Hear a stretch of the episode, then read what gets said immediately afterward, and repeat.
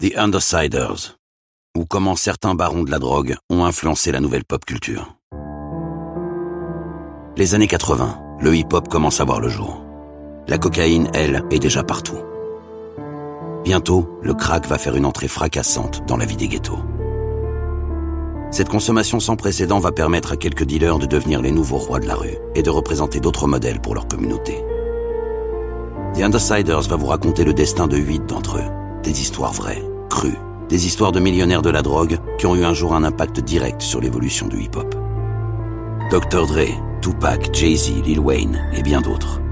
Toutes ces icônes de la pop culture auraient-elles eu la même carrière si certaines trajectoires ne s'étaient pas croisées?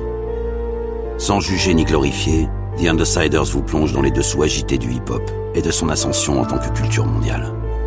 Alors si vous ne saviez pas, maintenant vous allez savoir.